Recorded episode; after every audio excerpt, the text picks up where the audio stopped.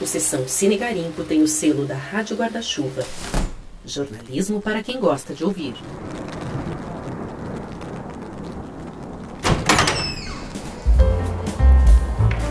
Nossa, hoje o hall de entrada tá lotado, que maravilha.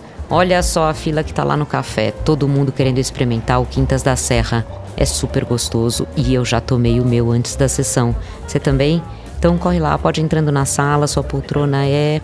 Deixa eu ver, E7. Ah, verdade, quem te falou isso tem toda a razão. Close é um filme maravilhoso e vai ser impossível não se emocionar. Quem tá ainda no café, gente, vamos chegando porque o filme vai começar logo mais. Vamos entrando, obrigada e boa sessão. Cinéfilo querido, acomode-se que a sessão já vai começar. Mas antes, alguns avisos importantes. Este é o Sessão Cine Garimpo, o podcast que te leva para pegar um cineminha. Como sempre, quem acompanha você é a jornalista Suzana Vidigal. Toda semana ela garimpa filmes e séries para fazer o que ela mais gosta, ver a vida com o cinema como pano de fundo. Mantenha seu celular sempre ligado para não perder nenhuma informação. E se tiver mais alguém na sala, não se esqueça de usar o fone de ouvido. Se precisar interromper este episódio, é só dar uma pausa no seu tocador de áudio e continuar em seguida. Você pode escutá-lo quantas vezes quiser. É permitido seguir o podcast no seu tocador de áudio e ativar o sininho para não perder nenhum episódio. É permitido também fazer outras atividades enquanto você ouve este podcast. Ao escutar o episódio, você está automaticamente autorizado a compartilhá-lo e a recomendá-lo aos amigos. No caso de dúvidas ou sugestões, nossa Brigada de Cinéfilos estará à disposição para auxiliá-lo no arroba Cinegarimpo no Instagram e no site cinegarimpo.com.br. Bom garimpo e ótimo episódio a todos! Bem-vindo ao sexto episódio do Sessão Cine Garimpo. Eu sou Suzana Vidigal e continuo garimpando filmes da safra de 2022, filmes que mexeram comigo e com muita gente. O filme de hoje é Close e foi indicado pela Academia na categoria de filme internacional. Mas na hora da premiação, o Oscar não deu bola. Mas isso não tem a menor importância porque o Festival de Cannes deu muita bola para esse filme e deu o prêmio também. Close ganhou o Grand Prix, que é como se fosse o segundo lugar na competição principal. É um prêmio que consagra a originalidade da obra, e isso o nosso filme tem de sobra. Mergulhar em Close significa mergulhar primeiro no perfil do roteirista, que nesse caso é também o diretor. Lucas Dont é belga e parece beber da fonte dos irmãos Dardenne, o Jean-Pierre e Luc, que também vem da Bélgica e tem como marca registrada a câmera na mão e a naturalidade na sua maneira de contar histórias humanas e universais. Curioso, porque para mim foi inevitável fazer essa conexão de Lucas Dont e dos Dardenne através da estética. E quando eu descobri que também temos irmãos Don't envolvidos aqui, achei que não podia ser só uma coincidência. Mihiel, irmão do Lucas Don't, é produtor de Close. Portanto, esse nosso filme de hoje é fruto de trabalho em família. Claro que os cineastas jovens bebem das suas fontes inspiradoras e criam o seu próprio estilo a partir delas. O Lucas criou a sua forma de narrar e deixou o estilo impresso em Close, que é o seu segundo longa-metragem. O primeiro foi Girl, que fala de um outro assunto, mas as duas obras têm pontos de diálogo importantes. Embora os dois filmes tratem de tabus, de assuntos polêmicos e complexos, a opção de Lucas Dont foi inundá-los de gentileza e de delicadeza. É aqui que eles convergem e se comunicam. Em Girl, também chamado aqui no Brasil de O Florescer de uma Garota, Dont conta a história de Lara, ela é uma adolescente de 15 anos que quer ser bailarina e passa pelo momento delicado da transição de gênero com ajuda e suporte afetivo do pai. Em Close, Don't fala de dois meninos na pré-adolescência que são melhores amigos e passam pelo rito de passagem típico dessa idade, quando os rótulos sociais impõem comportamentos e nos afastam da nossa essência. O que é muito bonito é que em ambos os filmes Don't entrega aos personagens o tempo que cada um deles precisa para evoluir na trama, para se desenvolver psicologicamente. Esse é o tempo também de nos fisgar. Somos envolvidos de uma maneira tão intensa pelos gestos, pelo olhar, pelos silêncios dos meninos e das mães dos meninos, que quando as luzes da sala do cinema se acendem, a gente percebe que o mergulho foi profundo no coração de cada um dos cinéfilos.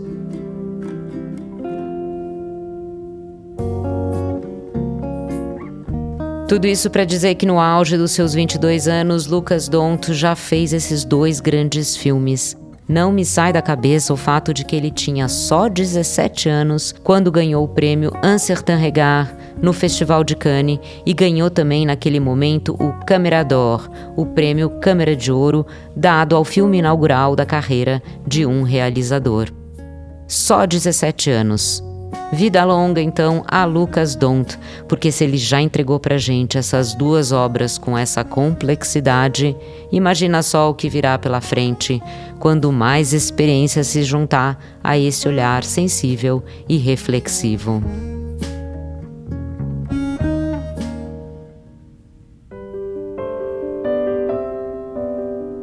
Agora que a gente já sabe quem fez esse filme, eu te convido para chegar mais perto. Vamos fazer aquele movimento que o próprio título pede.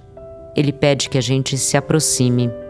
A câmera do diretor faz isso, entrega planos bem fechados em Leo e Remy, que são os nossos protagonistas, para não deixar dúvida sobre a cumplicidade dos meninos.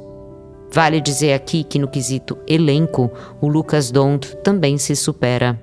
Os atores Iden Dambrin e Gustave de Waal fazem aqui o seu primeiro papel no cinema. Eles são novatos, mas já ficam muito à vontade diante da câmera. O Lucas Donta adota o método de interferir o mínimo possível e priorizar a linguagem corporal. Por isso, os meninos leram o roteiro, mas tiveram autonomia e liberdade para serem coautores dos seus próprios personagens. O resultado é uma intimidade e uma naturalidade com a câmera que são surpreendentes.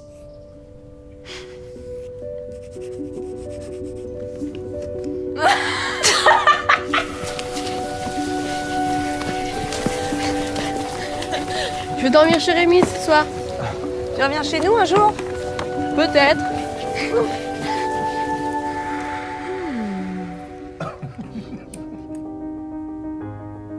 E é justamente por causa dessa espontaneidade que somos capazes de sentir na pele toda a intensidade da amizade dos dois. A narrativa é a seguinte: estamos no verão Leo e Remy moram no campo com as suas famílias. Eles são colegas de classe e não têm nenhum receio em demonstrar o quanto eles se amam. É um amor fraternal que inclui linguagem corporal.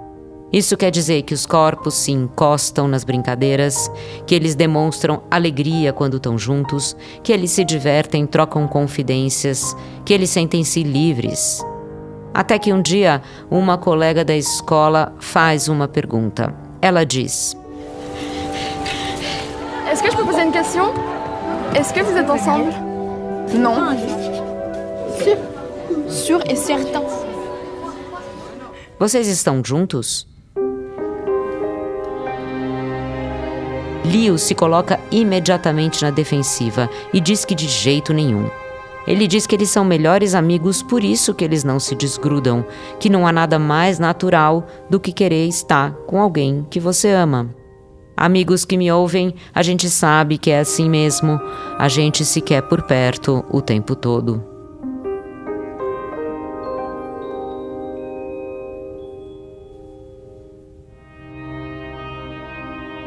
Acontece que essa pergunta é o gatilho para que a narrativa se desenvolva e traga a problemática dos rótulos, da masculinidade como sinônimo de virilidade, da atitude afetiva como algo que te define negativamente perante a sociedade. É o começo do fim. Você está percebendo que está ficando cada vez mais complexo, cada vez mais íntimo? À medida que surgem os indícios, os gatilhos, os signos nessa história, o diretor problematiza também a psicologia dos personagens. Tudo isso caminha junto e nós, espectadores, nessa altura do campeonato já estamos totalmente absorvidos pelos diálogos cirurgicamente pensados, pelos silêncios perfeitos e pela linguagem corporal cheia de meandros. Para entender melhor como Lucas Dont chegou nessa história e o que ele pretende com ela, eu vou contar um pouco o que ele disse numa entrevista no lançamento do filme lá em 2022.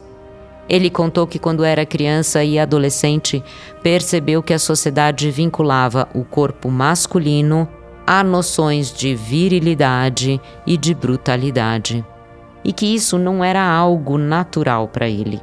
Era algo que ele não poderia entregar. A ideia de fazer o filme veio justamente da vontade de buscar outras imagens, outros signos que representassem a masculinidade vinculada à emoção e à vulnerabilidade.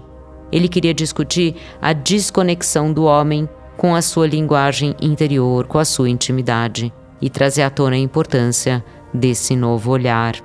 Isso tudo tem a ver com a fala do diretor na entrevista coletiva lá em Cannes, quando ele apresentou o filme em 2022. Eu vou pegar emprestado um trechinho aqui para vocês ouvirem.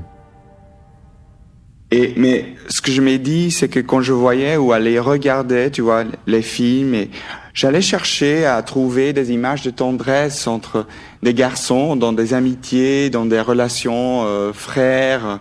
Euh, et c'est pas qu'ils sont pas là, mais c'est plus rare en fait de voir une image de deux, de deux garçons dans un lit fragile, physique, l'un à côté de l'autre, que euh, voir une image de deux garçons euh, ou, ou deux hommes en combat.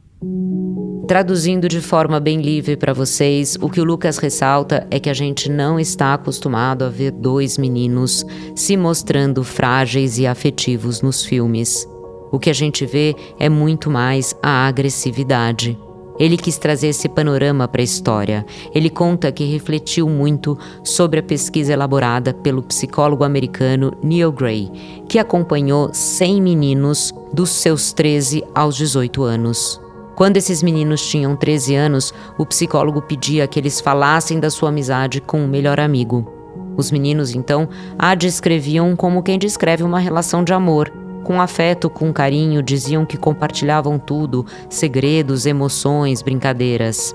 Anos depois, a pergunta era feita novamente e eles respondiam de forma oposta. A tendência era perder a linguagem da emoção e substituí-la pela masculinidade, pelo distanciamento.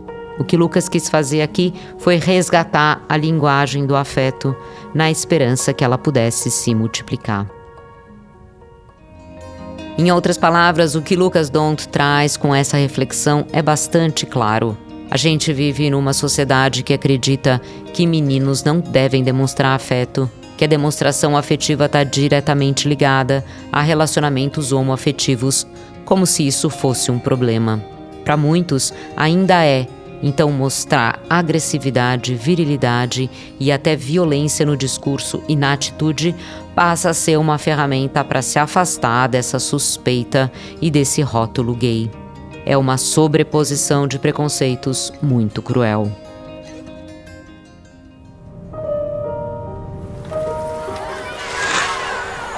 Non, tu m'attends toujours, mais là tu me laisses.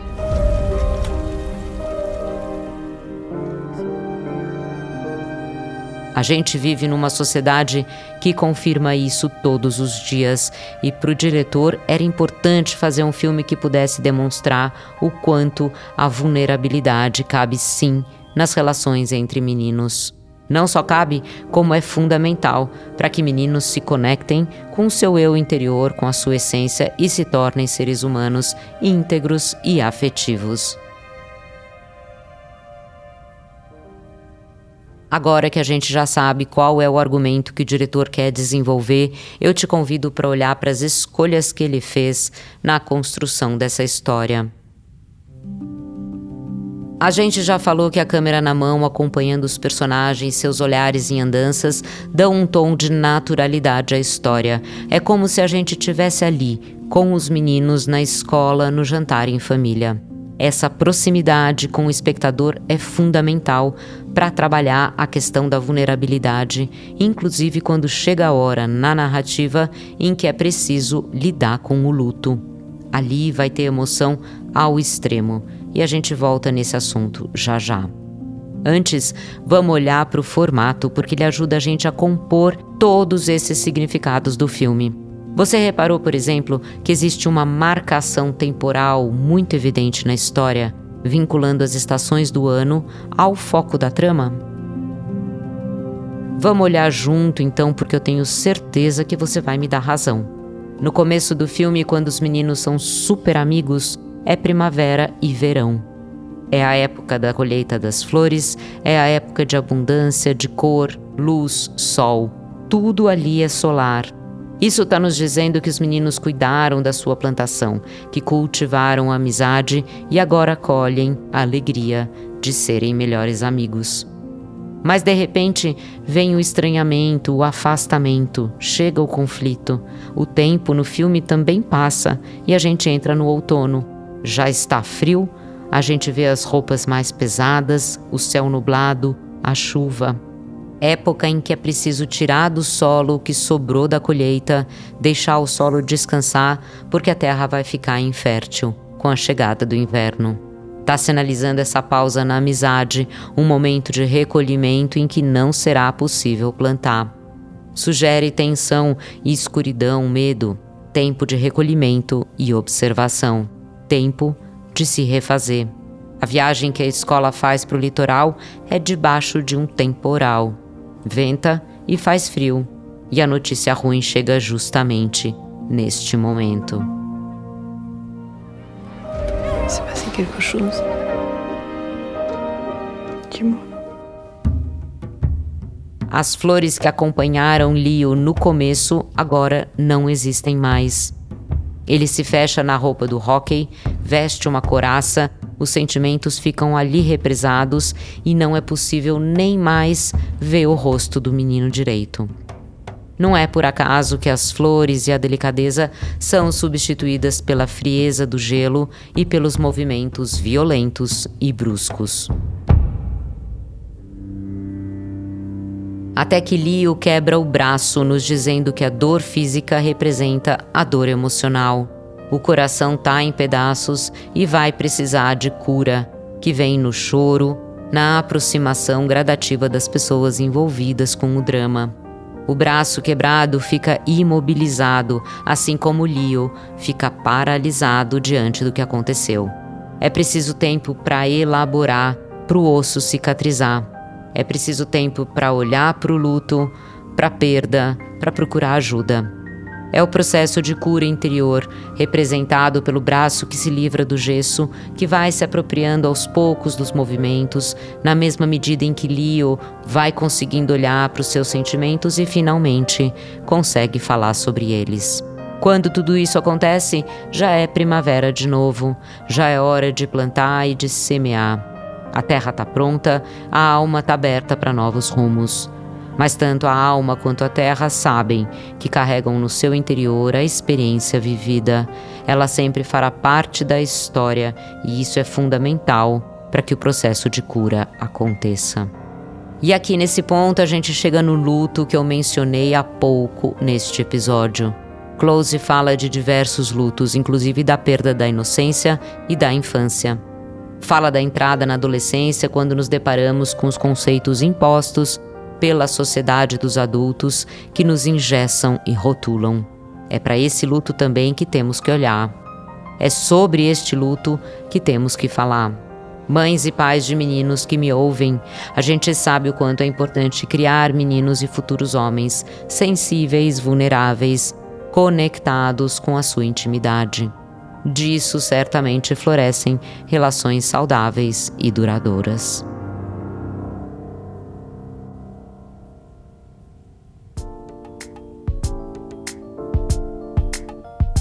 Agora que já é primavera de novo, chegou a hora de preparar os berços para o plantio. É preciso adubar a terra e separar as mudas com carinho.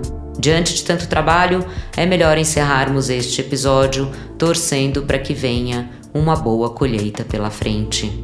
Obrigada pela companhia nesta sessão Cine Garimpo e assim que as luzes da sala se acenderem, lembrem-se de pegar os seus pertences. Não deixe de compartilhar este episódio com os amigos, de ativar o sininho no seu tocador de áudio e de seguir este podcast. Você pode também acompanhar o Cine Garimpo no Instagram. Todo dia tem novidade por lá. Aproveito para indicar o podcast Rádio Escafandro, que também tem o selo da Rádio Guarda-Chuva.